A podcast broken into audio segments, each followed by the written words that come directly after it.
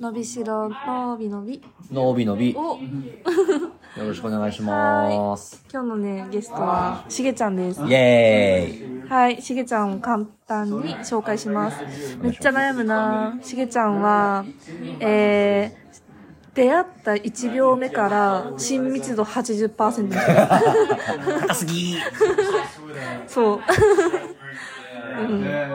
なんか、2年前、2、3年前に知り合って、で、今、年1回会ったり会ってなかったり、うんそうねそうねうんうんうんくらいのペースなんだけど、うんなんかずっと、その、なんか、最初会った時も昔から知り合いだった感じがするし。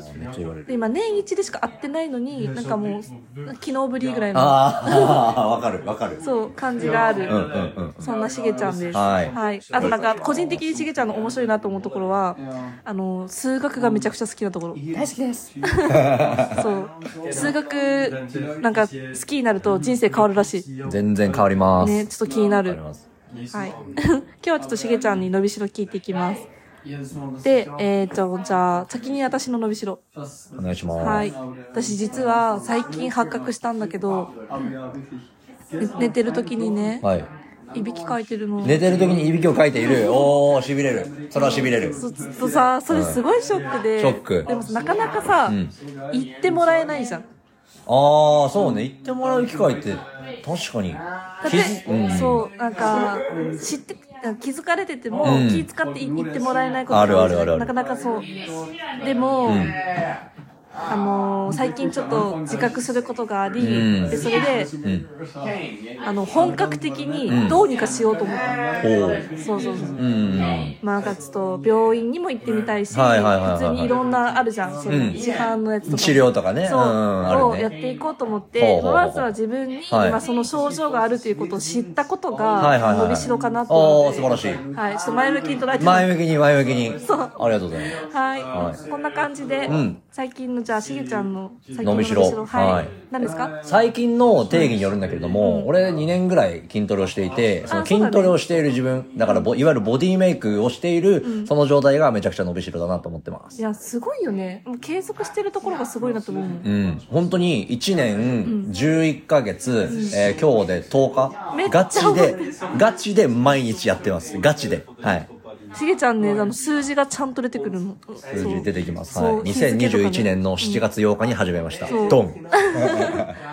もうすぐ丸2年だね丸2年です。あと20日ぐらいで丸2年になります。継続のコツ何？継続のコツって自分の中でも明確にあるんだけど、どういうことかっていうと、モチベーションの、俺まずゼロにしてるっていうのが、その自分的にあって。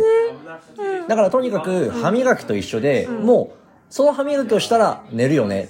だったら、筋トレをしたら寝るよねっていうのを、もう頭にすり込ませる。それは、洗脳でいいと思っていて、自分にそういった自己暗示、洗脳をかけて、あ、お前って筋トレしたら寝るんやだって、脳がその指令を送り続けるまで、やり続ける。そうすると、もうモチベーションもクソもなく、とにかく筋トレをしたら、あ、寝てええんやなって。脳が勝手に理解して、その筋肉に指令を送り、その筋肉が指令を受け筋トレを終えて、じゃあ寝ようってなるから、それを、あ、心地よくなるまでやってみるというか、まあそのよく21日理論とか、66日理論とか、その継続の習慣とか言うけど、俺は別に何日でもいいと思ってて、5日でもいいと思うし、5年でもいいと思うけれども、なんかそれが、その、あ、定着したなって思えるところまでやり続けたら、もうモチベーションっていらないじゃないですかって、俺は基本的に思っていて、その中の一つが、たまたま筋トレだったっていう話で、今僕の伸びしろが筋トレですっていう感じです。なんか普通にめちゃくちゃためになる話おだな。ーありがとうございます。自分を洗脳するか、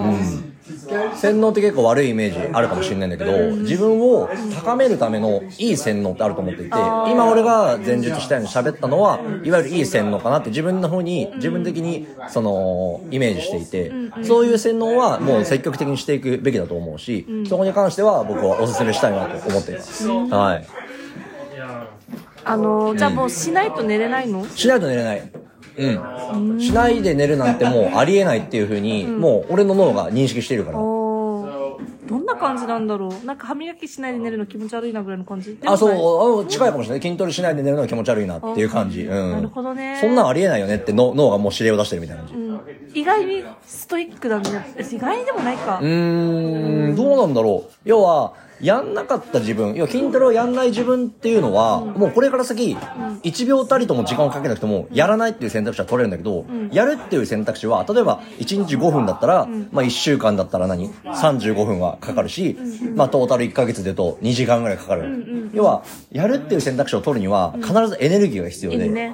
そのエネルギーを、その、必ずそこに費やすぞっていうのは、その、指令として送るのが当たり前になっていかないと、人間続かないと思うから、うん。だそこは、当然やっていくよねっていうのを、自分の中で、その、すり込ませすり込ませ、今の自分がいるから、だから、最初からできたかっていうと、まあ割とできちゃってはいたけど、できちゃってはいたけど。そのできてない人も、だんだんできるようになると思っていて、そういう自己暗示をかけていく、洗脳させていくことによって、ああ、まあまあまあ、例えば、5分がしんどかったら全然1分でも10秒でもいいと思うし、とにかく、な、何か手をつけたなっていう、そういう自分を褒めてあげてほしいと思っていて。うん。なんかあのー数学をさ、教えてほしいって言った時に、うん私本当に苦手意識が強かったんだけど、なんかすごい大丈夫みたいな。全然大丈夫。できるよって。何にも問題ない。言ううん。そう、なんか、なんか、その力強さあるね、うんしげちゃんは。なんだろうな、その、苦手だよっていうそのセリフって、大丈夫だよを待ってると僕は裏返しだと思っていて、うん。だから俺は積極的にそう思うその声かけを自分がやっていくのみだと思っていて、ん。うん。逆に自分はそれしかできないから、それを積極的に遂行していくことが、まあ自分のため、ひいては相手のため、まあ社会のためになるかもしれない。もしかしたら地球のためになるかもしれないっていう。まあ今のは単位的に大きくなったけど、その可能性としてはゼロじゃないから、そのぜ可能性をゼロじゃなくすためにも、ガンガン自分でもう喋ってみたり、その人に会ってみたりって仕掛けたりしていく人生でありたいなと思っていて、っていう感じです。すごいシゲイズムを感じるあ、。シゲイズムもそうですよ。シゲイズム今話させていただきました。ありがとうございます。ちなみにも、はい筋トレを始めたきっかけ？筋トレがきっかけめちゃくちゃちゃんと明確にあります。お。えっと、俺が今、そのホステルゼンっていうゲストハウスにいるんだけど、えっと、本当にちょうど2年前、2年、もう2年ちょい前か、2年ちょいぐらい前に、えっと、俺と身長が本当同じぐらいの、まあ、183ぐらいある、えっと、5つ下の子が、えっと、家に初めて来た時に、結構その子の体を見て、割と筋肉ある方だなと思って、で、俺のは明らかに筋肉ないなっていう印象を抱いて、で、その子に、元からそういう筋肉質だったんって聞いたら、その子の半年前の写真を見せてもらって、ほう。結構ヒョロヒョロで、でえーって思ったら、割と筋トレをこなして、今の体になったって言って。ってなると、まあ5つ下なだけで基本的に身長どっこいだから、ロールモデルとしていいなと思って、俺もちょっとやってみようかなっていうのがきっかけで、でも、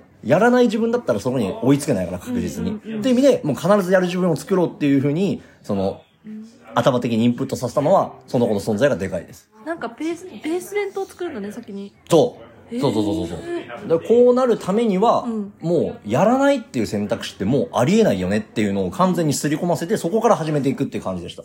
わうん。で今まで自分が筋トレをやろうって、本当中2、中3の時初めて思った時は、ロールモデルのロの字もなかったから。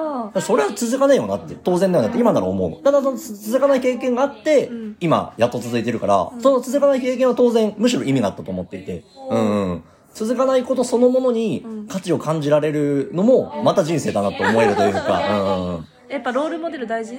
俺的には大事。え、それってさ、もしかして、んスマブラ上達とかでも大事？超大事。あ、やっぱそうなんだ。超大事。もうスマバラ上達のところで言うと、自分が10戦やって、2勝8敗、あるいは3勝7敗だなってやつと戦い続けるのが超大事。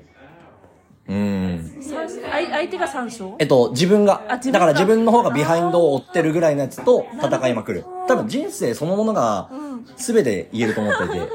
大体2、3割しか勝てないなと。でどんなに頑張ったとしても、現時点では。うんただ、1ヶ月、3ヶ月やった時に、もしかしたら5割、あるいは自分の方が、その、有利になるかもしれない、アドバンテージを保てるかもしれないぐらいな人と戦い続ける。